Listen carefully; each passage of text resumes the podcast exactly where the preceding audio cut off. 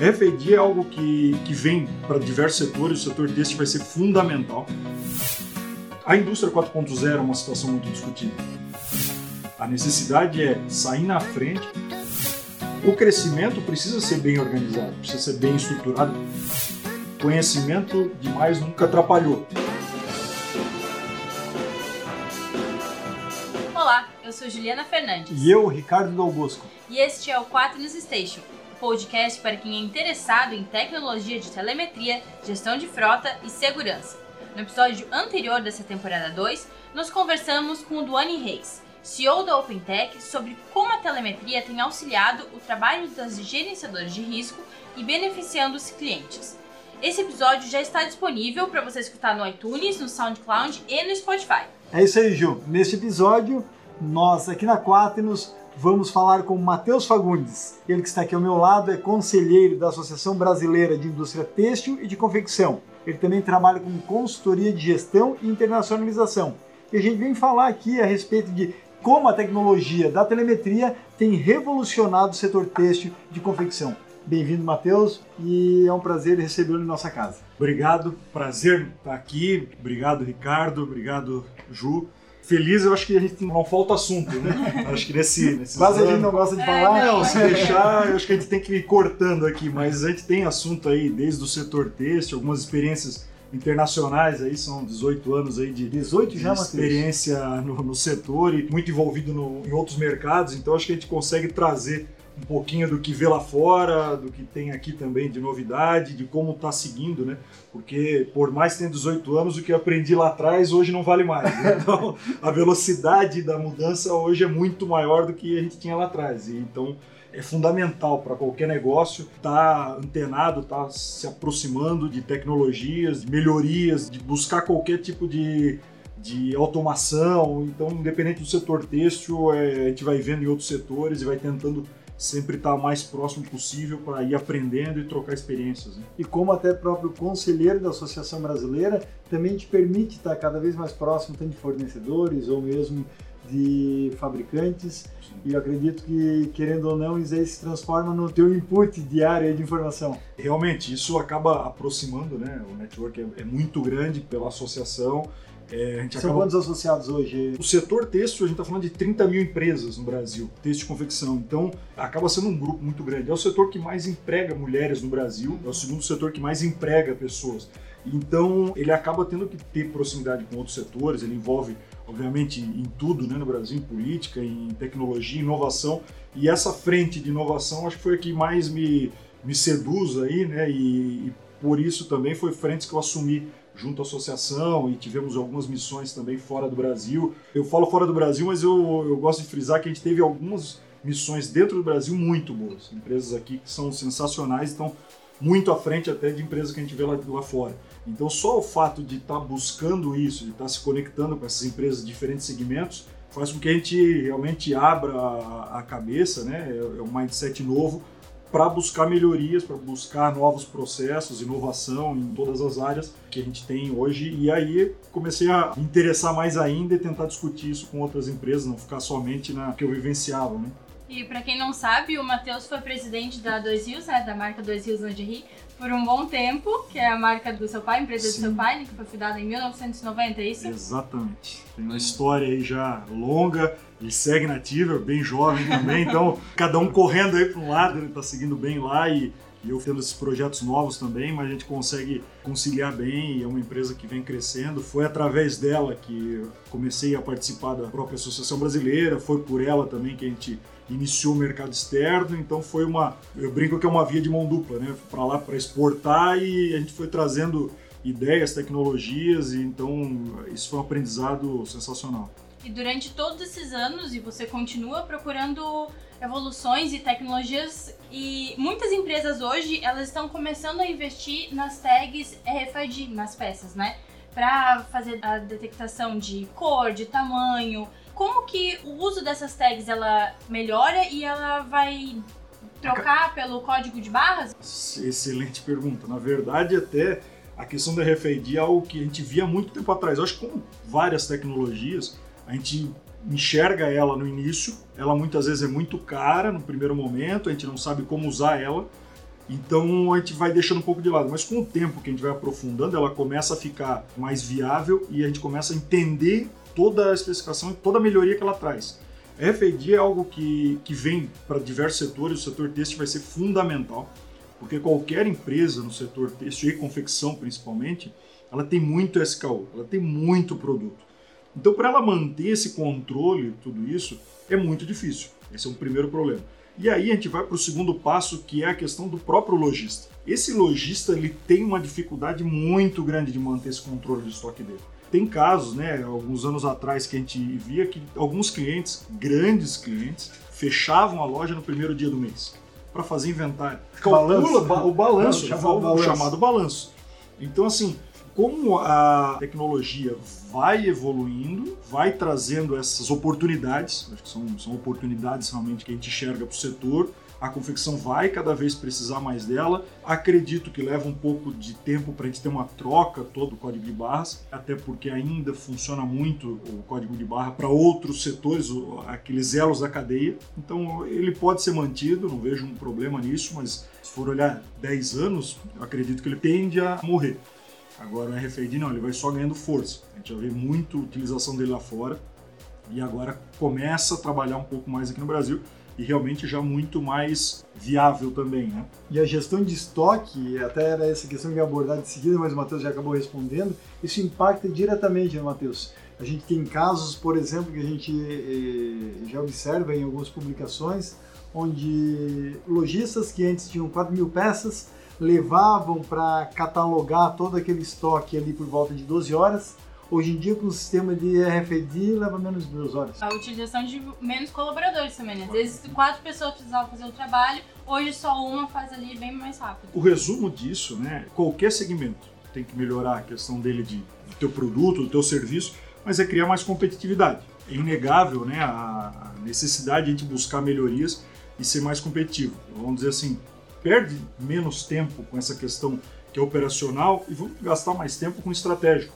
Então ter as pessoas, é, gente fala, a gente não troca pessoas, a gente na verdade prepara elas para pensar em melhorias, em processos novos, em como atender melhor o cliente, do que nós ficarmos muito mais tempo fazendo contagem de, de estoque. Isso não agrega valor nenhum para o produto. Então é usar o melhor da equipe pensando em prol do consumidor e não nessa questão que a gente tinha e querendo ou não, né, a gente está longe de ter uma mão de obra barata, nosso custo do Brasil para esses processos são extremamente altos, então não tem cabimento a gente perder esse tempo aqui. Tem que tentar achar melhores processos em todos os elos, em todas as etapas e todos os setores da empresa é possível melhorar o E processo. melhorar a rastreabilidade do produto. Sem dúvida, essa está totalmente ligada. É uma tecnologia que já existe, está muito próximo do consumidor e da indústria. Matheus, nas missões internacionais que participasses, pela associação ou mesmo pela Dois Rios, já vias essa cultura sendo implementada há muito mais tempo lá fora?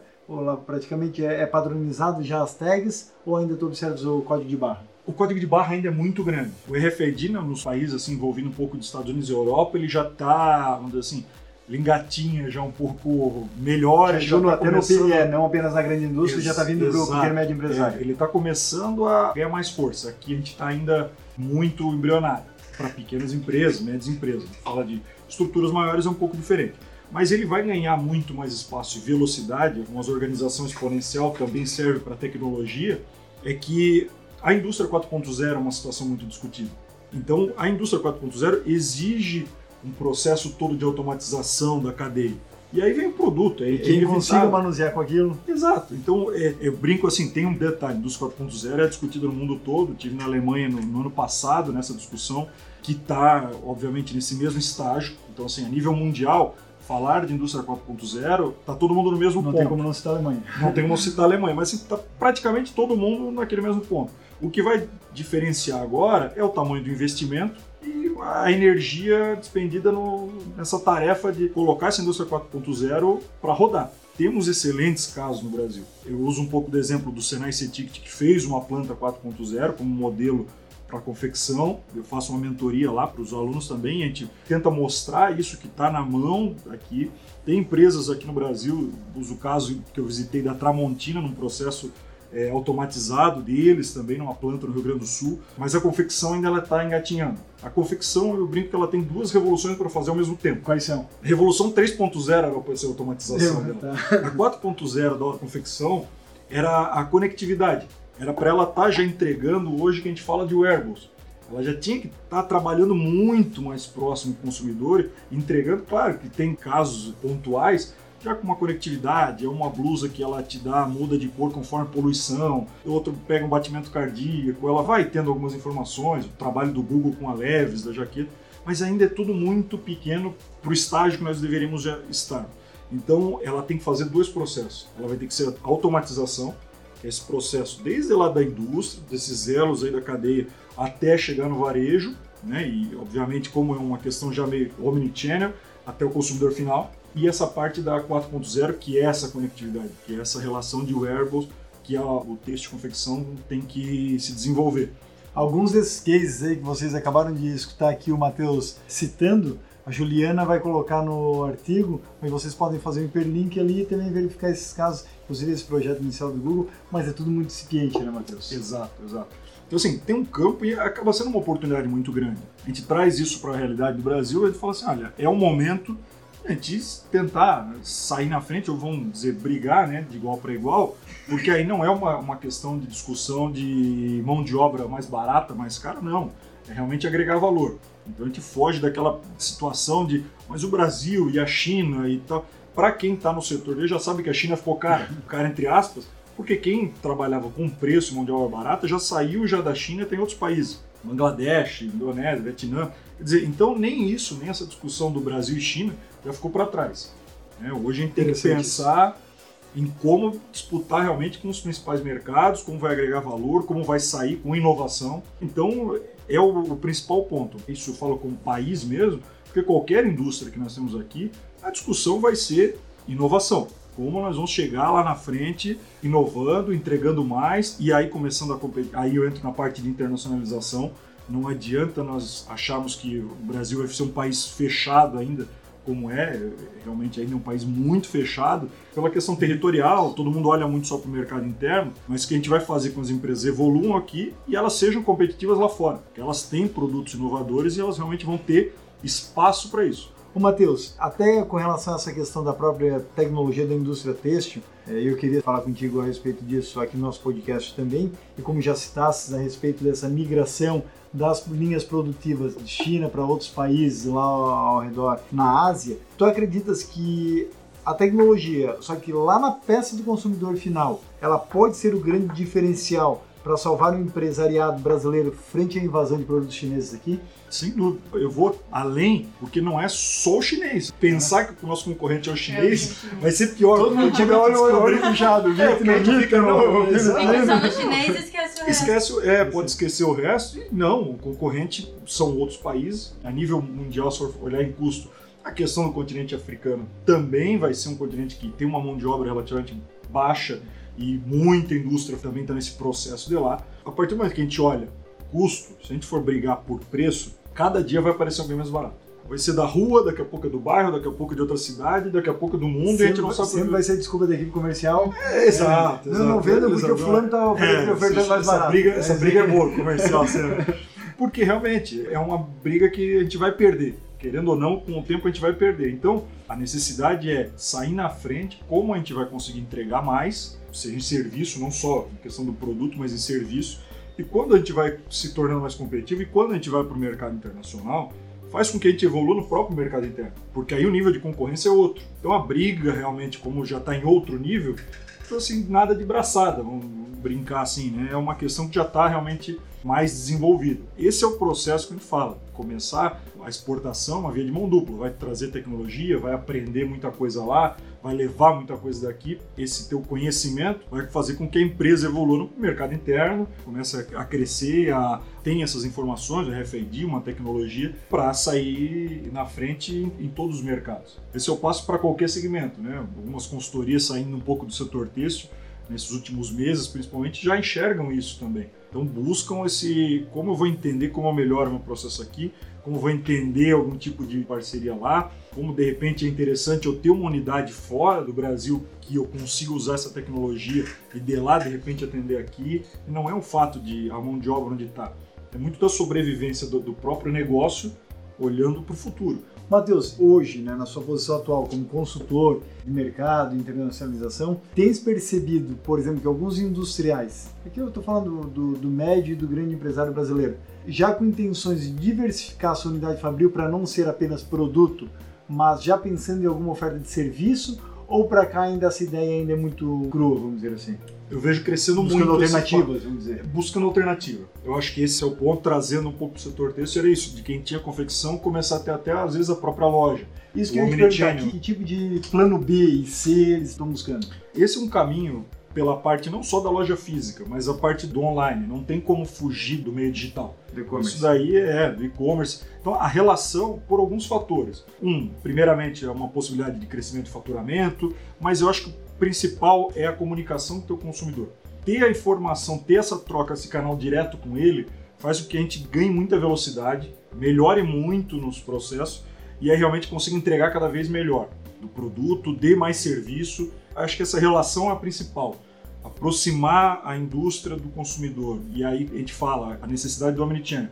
Varejo físico vai morrer? Não, não vai. Fecha muito, mas quando vê fechar, pela falta de serviço. Pela falta de experiência ao consumidor. É, uma Se não levar uma experiência, Isso. eu compro online. Exatamente. Uhum. Eu acho que a questão de falar experiência é o ponto que pesa muito em qualquer negócio. Tem que criar experiência. E o varejo físico acaba se tornando isso. Levar uma experiência, trazer uma, uma sensação diferente naquele lugar. Então, quem estava no, no, online já está migrando para o físico, para ter essa experiência, aproximar.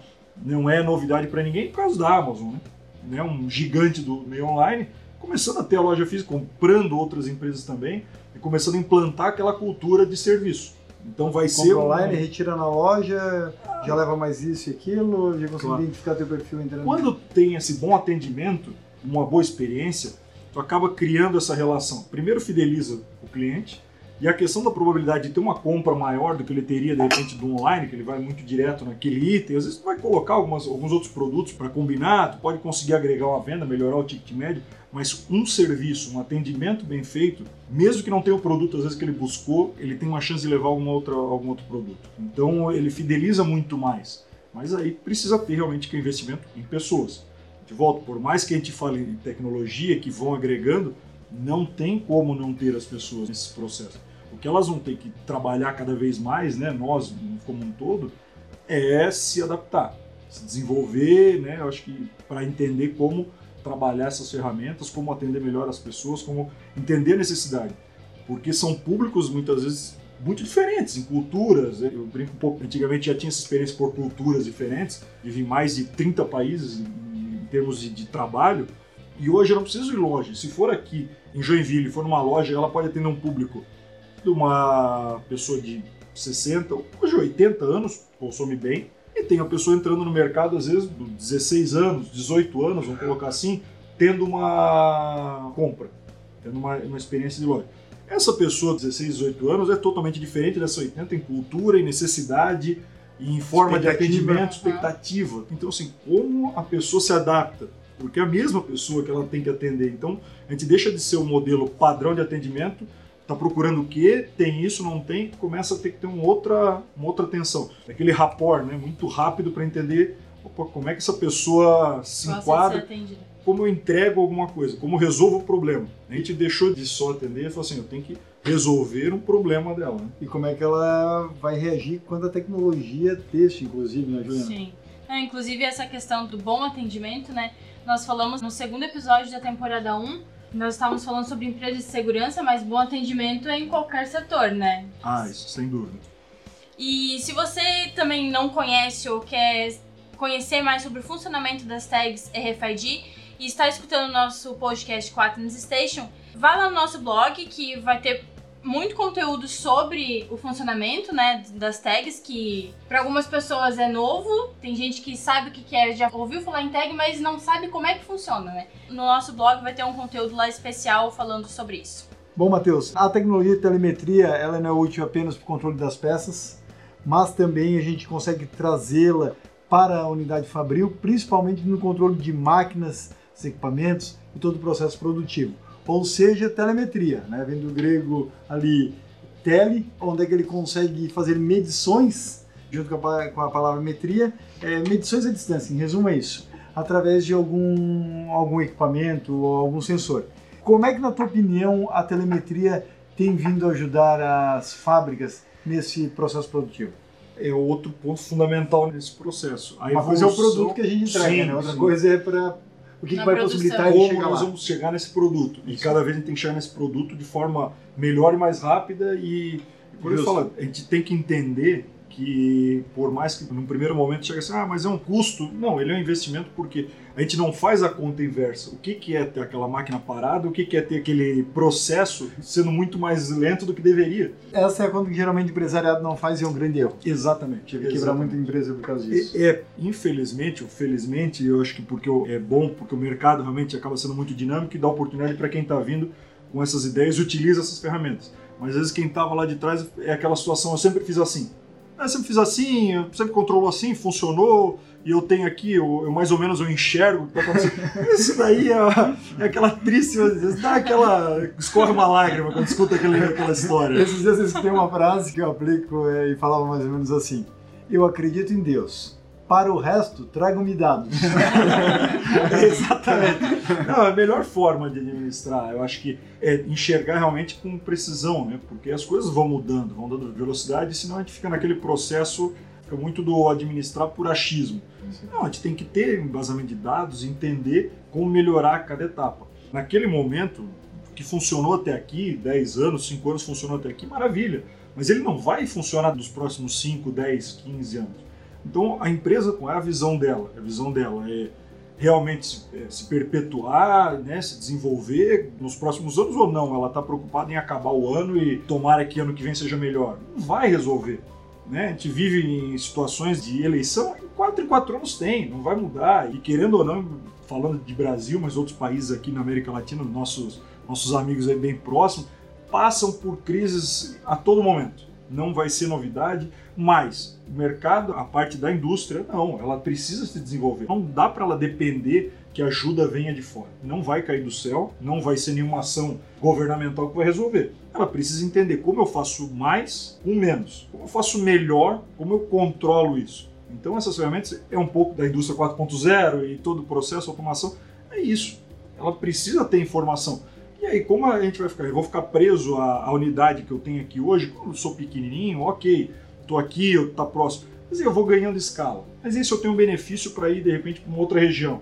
E cada vez mais o aquele pequeno que não fornece para o consumidor final, não é B2C, mas é um B2B, ou seja, ele fornece para um fabricante ainda maior ou uma rede varejista, a cobrança também começa a ser ah, maior, né? pra, tanto para escalonar e quanto para a garantia das entregas, muitas vezes o pequeno não consegue exportar. Claro. A partir do momento que ele de repente precisa ter uma outra unidade fora do Brasil, e aí, como é que faz? Como é que controla? Assim, não está mais embaixo do meu nariz. O empresário fica muito daquele olho do, do dono que, que, engorda, né? E não dá mais para ficar. Há 3, 4 anos teve uma leva de empresas brasileiras indo para o Paraguai, inclusive. Exato. Deve ter pego essa função sim, na época que estava na presidência da Rios. É um, é um processo realmente muito interessante. O projeto Maquila do Paraguai abre uma, uma, vamos dizer assim, uma oportunidade muito grande.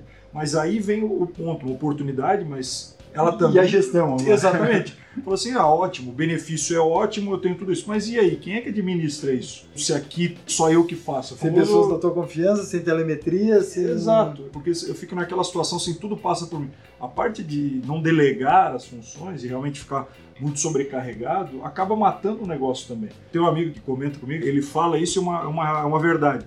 Quando às vezes a gente vai para um mercado externo, ou seja, para vender, ou seja, numa indústria, crescer, ele fala, tá, e se der certo? Ou vender para um cliente maior, né? Fala assim, não, eu sou pequenininho, mas aí surgiu uma oportunidade de um cliente gigantesco. Se der certo, ferrou, né? É pior. Porque aí eu quebro, porque eu não dou conta.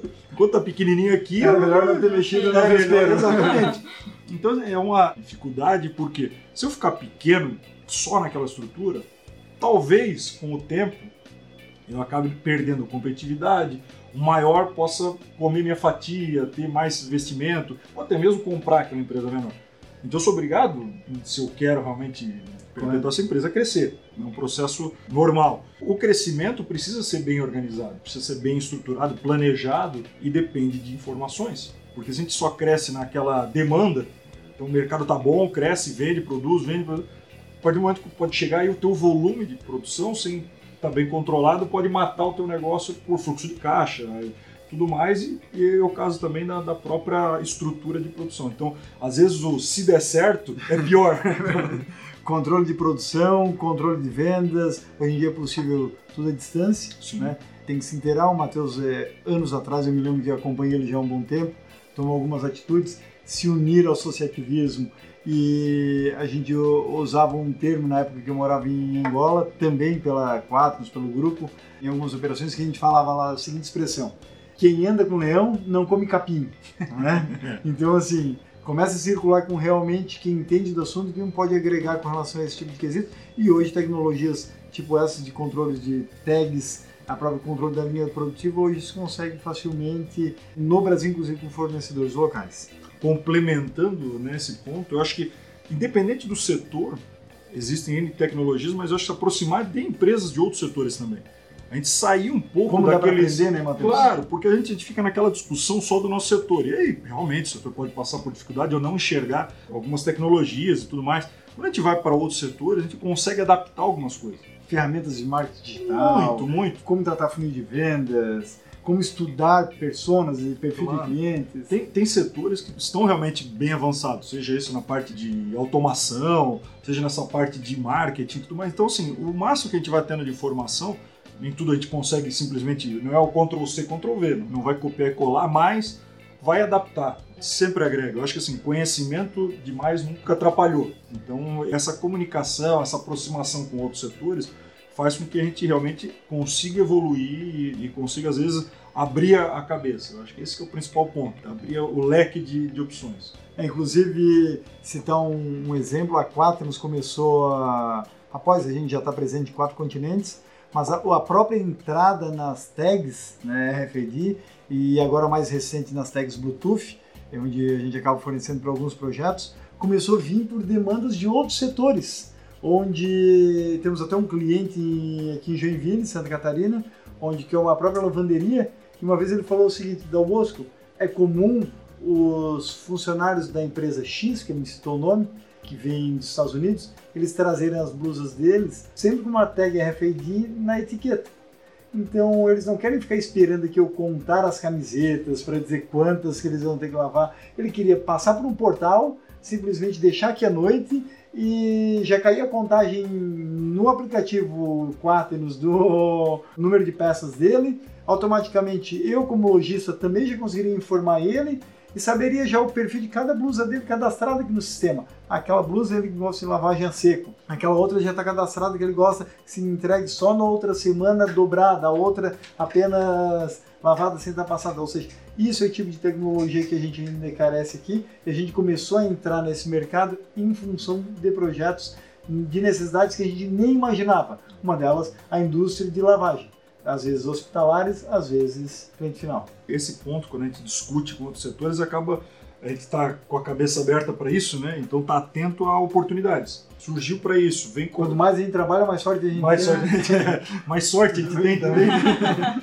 mas é, é, o fato de que a gente começa a ter essa informação e pensar, mas esse cliente meu aqui, eu tenho essa possibilidade de repente se oferecer para ele, isso pode ser interessante. Fala um pouco de quando começa a ter as informações que já tem na parte online, e vai para a parte física, a informação daquele teu cliente. Às vezes quando ele entra, né, o que, que ele gosta, o que, que ele já comprou, o que, que eu posso oferecer. Quer dizer, eu já sei o perfil dele. Então ganha velocidade, ganha serviço, tudo isso daí são experiências. A gente tem que tentar aprender com quem já saiu na frente. Isso tudo faz com que a gente possa ser pioneiro em algumas coisas no nosso setor, mesmo que ele já funcionou em outro. Então é, é ter essa proatividade, de querer aprender, querer entender como funcionou em outro e adaptar para o negócio próprio e realmente apresentar para o máximo de clientes. Né?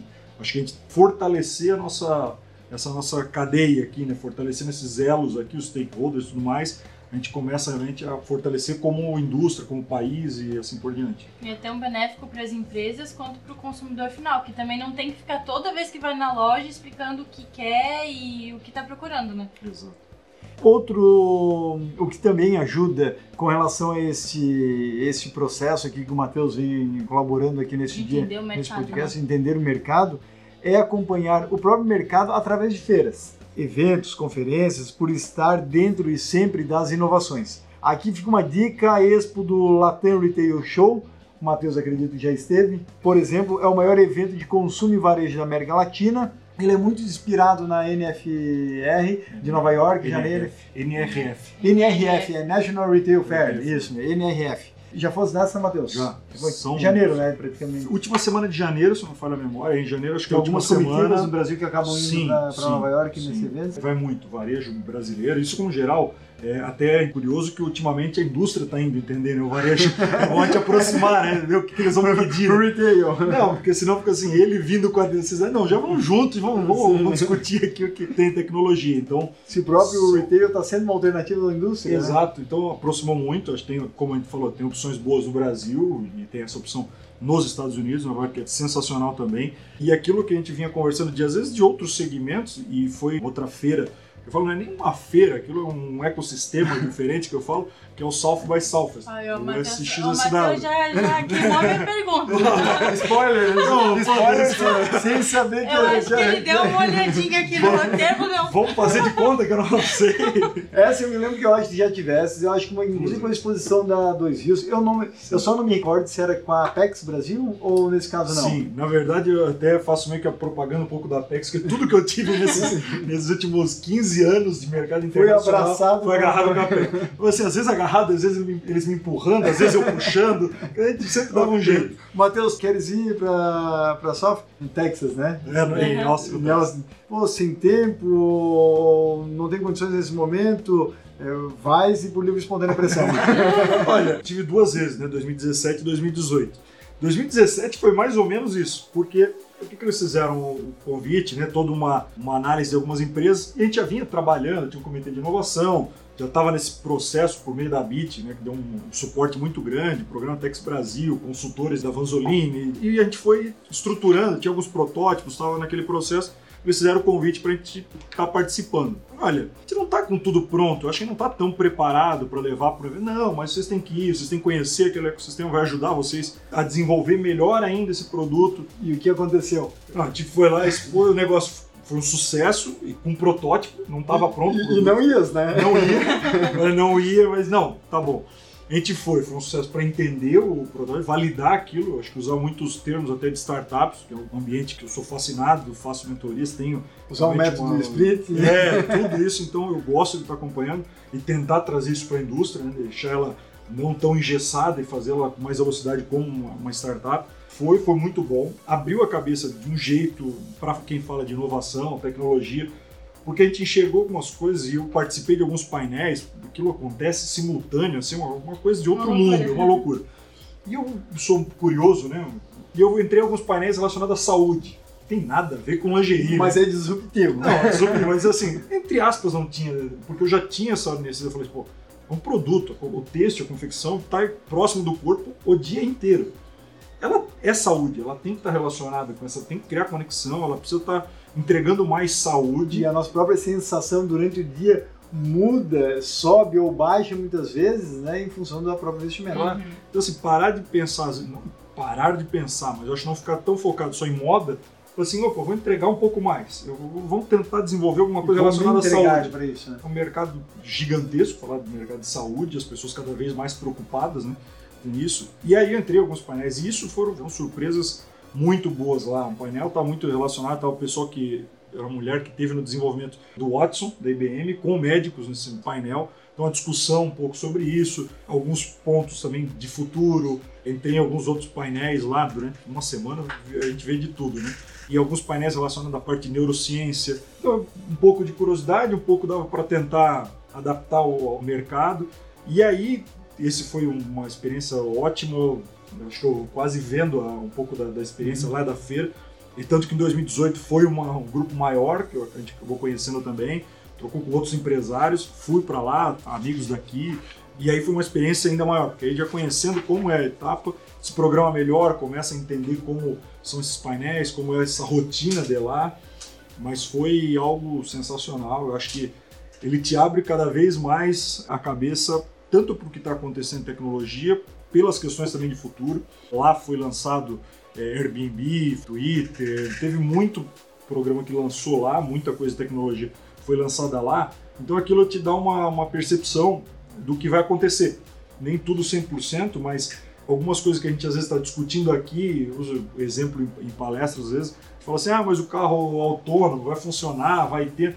Discussão já é outra. A discussão é quem é o responsável em caso de um acidente com morte ali, é o responsável, mas a pessoa não está dirigindo, não, é, é realmente a, isso já do ano passado, essa discussão já existia. É um evento multidisciplinar, multicultural, multicultural. de música, saúde, área É, não, ele, ele te entrega tudo ali, porque ele tem uma primeira etapa de educação, e depois ele fica praticamente, se não me engano, 10 dias com essa, essa parte de tecnologia, com inovação, com trade show também. Com uma tudo, cidade espetacular. Uma cidade assim, é, que ela te dá ali num centro.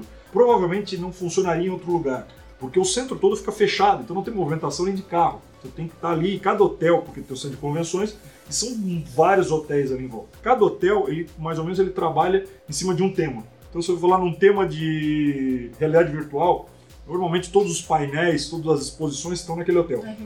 Né? A realidade aumentada, a realidade virtual. Quer dizer, vai criando um, um ecossistema realmente. E tem estrutura por causa que o próprio Austin, o próprio Texas é capital mundial do petróleo, vamos dizer assim.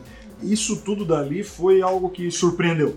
O pessoal está muito aberto, quem vive lá, quem vai para lá, vai realmente com essa ideia de eu estou aqui aberto a qualquer possibilidade de discussão, eu não vou criar uma barreira primeiro. Primeiro eu vou escutar, primeiro eu vou ver esse ponto, essa discussão de entrega. Eu vi ali questões, e a gente um pouco disso também, que a gente falou do, do RFID, de rastreamento também, do alimento, de tudo isso. Então, a parte de saúde, a parte de inovação, tudo isso vai aberto entendendo como aquilo vai ganhar em velocidade, como vai acontecer. E a gente que está todo dia dentro da empresa muitas vezes acaba não saindo para ver essas as questões às vezes é necessário. A gente corre atrás do rabo, né? Tem que sair um pouco daquele nosso dia a dia, daquele ritmo. Se a gente dá um passo para trás, normalmente a gente enxerga melhor. Então, dá uma respirada, dá uma saída, isso funciona para todos, acho que não é só para o gestor, mas cada um, quando ele para cinco minutos no dia para ver o que ele faz, e entender, avaliar. às vezes eu se perguntar, mas por que, que eu faço isso daqui? Por que, que eu estou fazendo isso? Por que, que isso está agregando? Aquilo dali já te dá uma, uma visão diferente. Então, achar, achar melhor esse caminho o se questionar. Então, se questionar, estar em outros ambientes, isso tudo vai, vai fazer com que o negócio evolua, com que a própria pessoa também é, evolua. Eu brinco um pouco que a gente buscava lá atrás, pessoal, ah, buscar funcionários que pensem fora da caixa. Enquanto estiver procurando só os funcionários que pensem fora da caixa, o negócio não vai andar. É melhor que ele vá para outro lugar. Tem que quebrar a caixa da empresa. A empresa não pode ser mais essa caixa. Ela tem que fazer com que o, o sistema todo, os setores, as pessoas, o ambiente seja propício à inovação. E não adianta contratar uma pessoa e falar que achar que ela vai Sim, trazer inovação e resolver a vida. Não vai. E o gestor vai. tem que ser a, a, base dessa marreta. Exato, é, de cima para Ele tem que estar disponível para isso, né? Porque senão começa todo mundo buscar isso, achar melhoria. Quando vai para cima esbarra, é normal, ó, vai, vai desmotivando, né? Então tem que ser um ambiente realmente que todos busquem essa parte da, da inovação, de melhoria, melhoria contínua, porque às vezes fala inovação, tá todo mundo achando que vai criar um novo, novo iPhone, né? Não é isso. Só melhorar o processo, um, um caminho que toma diferente, uma etapa nova, eu deixei de imprimir uma folha, eu economizei aqui, eu melhorei um processo né, entre os dois. Se eu mudar o caminho de casa para a empresa, já é uma inovação. A mesma, a mesma questão, é, uso das tags, Airbnb, Uber, entre outros, era para suprir necessidades que estavam na, na, nossa cara diariamente, claro. estão aí estão. Vem, vem conversando muito, né? Como a questão de compartilhamento vem crescendo, a questão, acho que, de, de não ter mais, né? Fala assim, mas eu não tenho necessidade de comprar mais alguma coisa, eu posso trabalhar de alguma forma de. Quando eu preciso, não tenho. Né? Aquela mensalidade disso, como eu consigo agora adaptar alguma coisa, eu começar a questionar. O fast fashion aí teve uma alavancagem são, nos últimos anos. Exato, são, são etapas. Então, assim, até onde eu preciso disso, até onde realmente será que a qualidade mesmo vai ser melhor eu alugar isso, eu compartilhar. É uma, uma cabeça diferente. Eu acho que a gente tem que já se preparando para isso tudo. Quem está vindo, né, toda essa geração também, já vem com esse mindset. Então, quem não se adapta a isso tende a morrer para às vezes para pequenas empresas, pequenos negócios, né? E muitas vezes a solução está dentro da empresa. ela tem às vezes receio de mudar, de matar o próprio produto para vir com um produto novo, acha que vai concorrer. É só a gente lembrar do caso da Apple, um caso clássico. Ela matou o próprio iPod, né? O iPod era uma revolução, foi, uma, foi um disruptivo. E quando ela vem com o iPhone, vem desenvolvendo, por mais que ele foi mudando muito tempo, hoje não é o sonho de ninguém ter um iPod, né? Já tem outro lugar. Ela matou o produto dela. Muito melhor ela matar o produto dela por um melhor do que vir um concorrente como foi ela fazendo com a Sony, com o Discman, com o Walkman. Então, esse posicionamento é renúncia. Exato. Então, esse é o caminho que a gente tem que estar aberto a isso e realmente entender né, os riscos que a gente vai correr, mas com, com controle. E aí vem de novo, monitoramento de tudo, né? Não tiver essa, no mínimo essa informação, realmente, aí vai virando chute né, de tudo. Aí tem que vai fazendo, monitorando, corrigindo a rota. Nem sempre primeira ação, ninguém vai criar produto e tudo novo e vai sair dando certo, todo mundo explode de vender. Não é, ele tem um ciclo e tem que estar tá monitorando, controlando isso conforme o tempo, né? Matheus, nessa questão de controle e monitoramento, né, é muito importante que as empresas elas saibam a localização do produto durante todo o processo, né? Desde lá do início até a entrega para o lojista, né? Tanto para melhorar a imagem da empresa na, no tempo de entrega, quanto na qualidade do produto. As empresas hoje elas têm essa dificuldade de rastrear o produto durante todo o processo? Ainda tem. Ainda eu vejo que é um processo que ela vem passando, ela tem uma dificuldade, mas é fundamental. É uma demanda do mercado, por exemplo, da, da questão de alimento. Hoje o consumidor ele já quer saber de onde esse alimento vem. Porque é muito fácil, vamos dizer assim, um pouco da moda falar de sustentabilidade. Mas esse produto realmente sustentável, só ter o, o, o cartaz lá dele não, não significa que ele é. O consumidor fica desconfiado com isso. Ele quer saber a rastreabilidade disso. Da onde veio, quem é esse fornecedor, pesquisa mais. Então, ter todo esse processo, é, alguns também colocam: olha, ele saiu de tal região tal dia, chegou aqui tal dia. Eu tenho um pouco de informação também de validade dele, do tipo de produto. Eu começo a entregar mais serviço, mais informação, e eu começo a, a ter mais confiança também do, do consumidor. É importante para quem produz, é importante para quem consome. Então, isso só tende a crescer. Rastreabilidade é, é um processo que vai ganhar muito mais força com os próximos anos, mas eu acho que para alguns itens ele já é imediato. Tem até um case que os uniformes dos militares canadenses, né? Eles têm uh, essa rastreabilidade justamente para saber se as empresas que produzem os uniformes estão usando o tecido correto, uh, estão fazendo o tamanho correto para cada militar, né? Exatamente. E o próprio exército americano, norte-americano, usa o sistema de tags eh, em armamentos, fardamentos para mais de 10 anos ou seja, não tem aquele problema de perder um binóculo, perder não. um ar. De quem que é isso aqui? Até provar que né, ah, de quem é, que é o culpado daquilo. É, né? E, e, a gente tem assumido já no Brasil alguns projetos nesse sentido. A Quase tem desenvolvido projetos na, na parte de tagueamento e são fantásticos. Hoje, para controle das operações, para controle de vigilantes, para controle de armamentos, para controle de veículos, cargas, peças de roupa. Então, realmente é, é algo desafiador que já se encontra aqui no Brasil é o caminho, né? Eu acho que a gente vai trabalhar muito ainda em cima disso e só tende a crescer. Né? Não tem saída, essa é a verdade.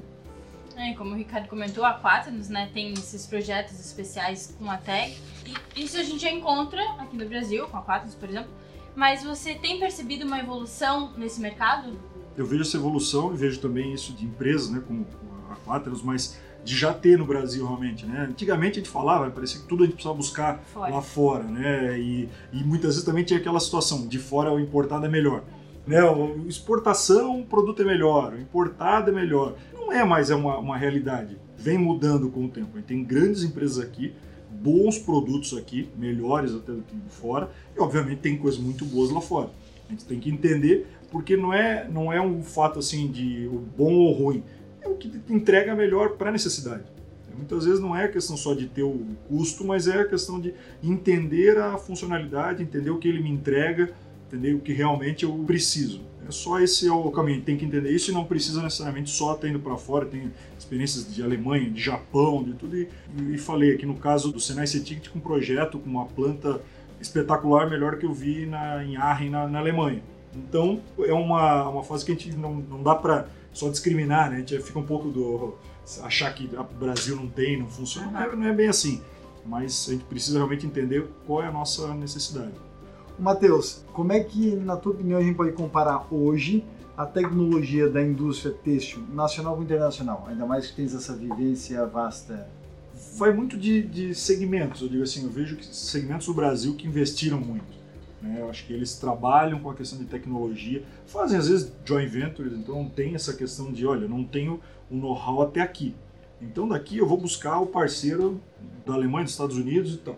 Daqui em diante. Não tentar consigo. fazer tudo para não virar o pato. né? Exatamente, Não, nada exatamente. direito, não, não anda direito, Não, não, não, nada, não voa e não corre. não fala direito. É, então assim, como a gente, a gente consegue ter hoje empresas que têm essa visão? Tem casos aqui muito próximos nossos, por exemplo, a VEC é um case sensacional de empresa internacional, globalizada, e que ela tem parceiros também, né? Não, não vai ter produção do começo ao fim de alguns produtos, mas ela é um caso que ela entrega soluções para empresas fora do Brasil e ela busca algumas soluções. Eu acho que isso é o nível da, da inteligência, ter humildade de saber até onde a gente vai bem, até onde um parceiro pode Precisa resolver. de ajuda. né? Exato, a gente tem que é, maximizar o nosso, o nosso recurso, o nosso tempo e buscar parceiros bons. Acho que em todos os, os segmentos. Quando a gente consegue entender isso, chegar nesse equilíbrio, aí realmente a gente tem a melhor entrega possível. Né? E quando a gente fala em nanotecnologia, a Dois Rios eh, sempre se dedicou a buscar esse tipo de tecnologia, né? Como a nanotecnologia vai impactar no consumidor final nos próximos anos? Olha, a nanotecnologia já está até mais presente do que a gente imagina, nos produtos em, eh, em geral. Ela só vai ganhando mais força e vai começando a ter mais é um ajuste para as demandas. Alguns exemplos né, de produtos hoje que já são biodegradáveis, do, do setor têxtil, coisa que era raro, ele gerava muito problema para o ambiente. Então, essa necessidade de desenvolver produtos preocupados com o meio ambiente. No caso da Dois Rios, um produto com uma nanotecnologia, foi uma inovação com a parte que é uma calcinha com proteção permanente. Uma tecnologia junto com um parceiro, a gente buscou essa, essa parceria para desenvolver o produto 100% natural que conseguisse entregar e ele matar, ele ser contra bactérias e fungos com uma proteção permanente. Então ele passa de 100 lavagens mantendo 98% da proteção, que pensa na questão de saúde sem mudar absolutamente nada no, no toque, na característica do produto. Então a nanotecnologia é isso, a gente usar às vezes produtos que continuam sendo que a gente já costumava usar, mas com benefícios é, muito importantes. Muitas vezes está relacionado ao tema da saúde. A gente vai usar nanotecnologia aí para saúde, para essa conectividade, né? Essa, aproximar isso de, de wearables, de outras informações. Esse é o caminho. Já tem muita coisa, já tem muito desenvolvimento naquele início da cadeia, que é ali a parte têxtil. A confecção ela ainda está, vamos dizer assim, engatinhando em algumas utilizações, mas a gente tem muita realmente tecnologia. É, um outro caso que é um, um, amigo também, o Renan da Biosoftness, é um produto de nanotecnologia que são micropartículas que ela espirrando na, na roupa, ela consegue matar as bactérias, ela é antiodor, então consegue usar às vezes aquele produto por mais tempo, numa viagem, tudo isso, sem preocupar com a questão de, de lavar, né? Ou algumas situações que ocorrem, falou de de exército e tudo mais, vai ficar muito tem tempo fora. né? Não é, ninguém leva, já basta que tem que levar, vou levar, vou levar minha mochila aqui para ficar lá, não, não vai, não tem como. Então ele se protege com questão de saúde e tudo mais com a- essa parte de alguns produtos, essas tecnologias. Né? E é dessa forma que você vê o futuro dessa, da indústria têxtil e da confecção para os próximos anos? Falar de futuro é difícil, né? Eu acho que esse é até um presente. Eu diria assim que a gente fala do futuro, mas gente às vezes está um pouco atrasado. Acho que esse é o presente, a gente precisa acelerar ele ganhar escala. Mas o futuro ele ainda vai precisar entregar muito mais. Vai ser muito mais do que isso. A preocupação realmente do futuro é por que, que eu uso isso? O que, que ele agrega? O que, que ele me traz de benefício? né? Não uso porque eu preciso usar uma camisa. Não, eu quero saber o que ela vai me dar de benefício. Não quero saber se ela é bonita, se ela não é. Então começa uma outra preocupação. E você, como um um líder por 18 anos de indústria têxtil, Matheus, começa a se transformar um líder de empresa de tecnologia, praticamente. É uma, é, é, É, quando ele pergunta, né? Ah, ok, você tem uma indústria têxtil, quase que já está falando assim, não, empresa de tecnologia. É, eu acho que. Que eu acho tem que a gente vai ser responsável por isso e vamos para cima. É, porque a tecnologia ela vai estar em todo o processo. Deixa de me preocupar se o tecido, ah, mas o tecido aqui, o toque é bom, se a modelagem é boa, a costura tem um acabamento Essa bom. qualidade é, Isso daí é é básico, básico. já nem se discute não tem, mais. não tem como discutir isso. Ah, mas agora eu tô com a cor da moda. Eu e mais 200 ali Aí atrás. quando perguntar, mas qual é o diferencial do. Às vezes eu pergunto para algum fornecedor qual é o diferenciador do, da sua marca, né, do seu produto. Diferencial Ele- competitivo ele, teu. ele responde, é qualidade. Pô, Não. tá morto. Pelo amor de Deus, Então tá morto. Eu tenho um- uma pessoa que eu gosto muito, o Sebastiano, que trabalha com branding no Brasil, e ele fala o seguinte: para cada vez que você falar que o seu diferencial é qualidade, morre um bebê urso panda na, na Ásia. Então você não fala. Não, não, não dá. É, todo mundo tem. Qual é o teu valor agregado? Qual é o teu diferencial competitivo? Buscar algo a mais. Então vai ter a tecnologia, porque o, centro de qualquer negócio é o consumidor. Não é o teu produto, não é a tua empresa, não, é o consumidor. Esse consumidor, o que, que ele procura? O que, que ele vê de valor? Ele vê de valor que a camisa é azul? Eu, não.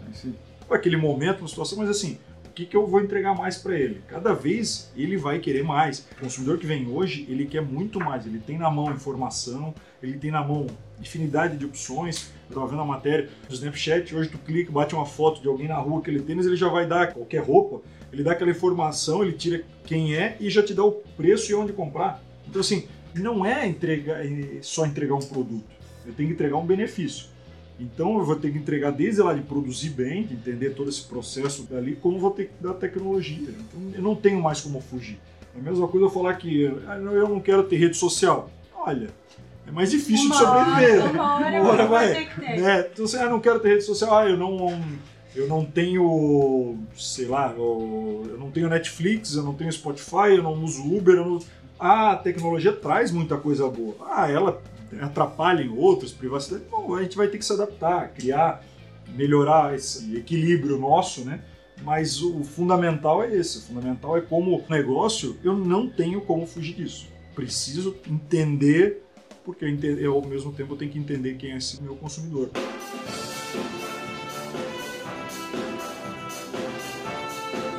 O 4 News Station está terminando. Matheus, muito obrigada por ter participado do nosso podcast. Nesse episódio aqui que a gente está falando da telemetria, na indústria têxtil e da confecção. O próprio Indústria 4.0, né? Também. O abordou aqui deu um, deu um show com relação a isso. E consegue nos colocar numa questão de posicionamento, né? Ou seja, para quem está nos escutando, ok, o que eu quero ser a partir desse momento, ou seja, seja minha fabriqueta, seja minha média empresa, seja minha grande indústria têxtil e para qual tecnologia eu tenho que arrumar. Algumas dicas aqui já foram dadas. Eu que agradeço aí o convite, espero ter ajudado, ter entregue algumas informações. Eu acho que o mais importante, ter colocado uma pulguinha atrás da orelha aí. De quem está escutando. É, eu acho que é mais isso, porque a gente buscar, não vai entregar soluções, eu acho que não tem cada segmento, cada negócio tem sua particularidade, mas em termos gerais, independente se é o têxtil, se é tecnologia, todo mundo vai ter que convergir em algum momento. Então, se é pequeno, se é médio, se é grande, ele vai ter que achar soluções, vai ter que buscar parceiros. É isso que a gente tem que sempre estar discutindo. O máximo que a gente entregar de informação vai ser importante. Eu gosto de compartilhar, acho que a gente vai abrangendo, acho que vai trocando, vai entrando em outro assunto. É, é gostoso essa discussão, né? vai, vai longe. E associativismo tem muito disso, né, Matheus? Porque, como eu digo, é o seguinte: muitas empresas às vezes consideram, poxa, mas eu vou para uma associação industrial ou comercial e lá eu vou estar com meus concorrentes, eu tenho que compartilhar muitas vezes informação que eu não gostaria. Ok, você acaba não falando tudo, mas se você fica com a sua informação, você simplesmente fica com aquele um, aquela uma informação para você.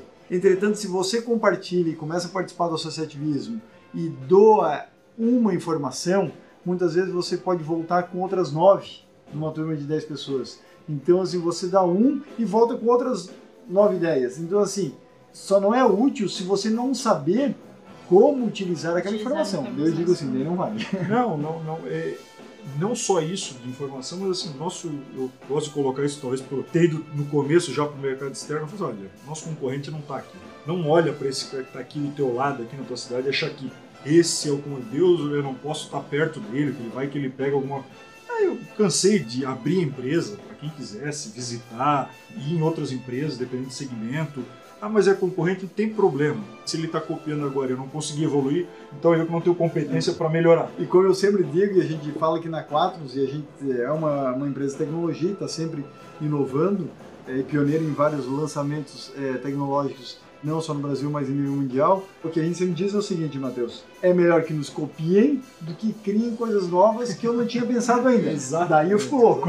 Não, é perfeito, perfeito. É enxergar realmente que os maiores concorrentes, a maior dificuldade nossa talvez esteja lá fora e não é no nosso vizinho aqui de porta. Então, aproxima, discute e acho que une forças é isso que faz com que o negócio todo cresça, né? Informação, essa curiosidade. Eu acho que eu usei isso que é um, talvez o principal ponto. A curiosidade faz a gente crescer, faz evoluir, faz entender um pouquinho melhor. Então toda hora a gente aprende. Cada dia a gente aprender um pouquinho, a gente vai realmente fazer com que o negócio prospere e eu acho que também a nível pessoal também a gente consiga evoluir, né?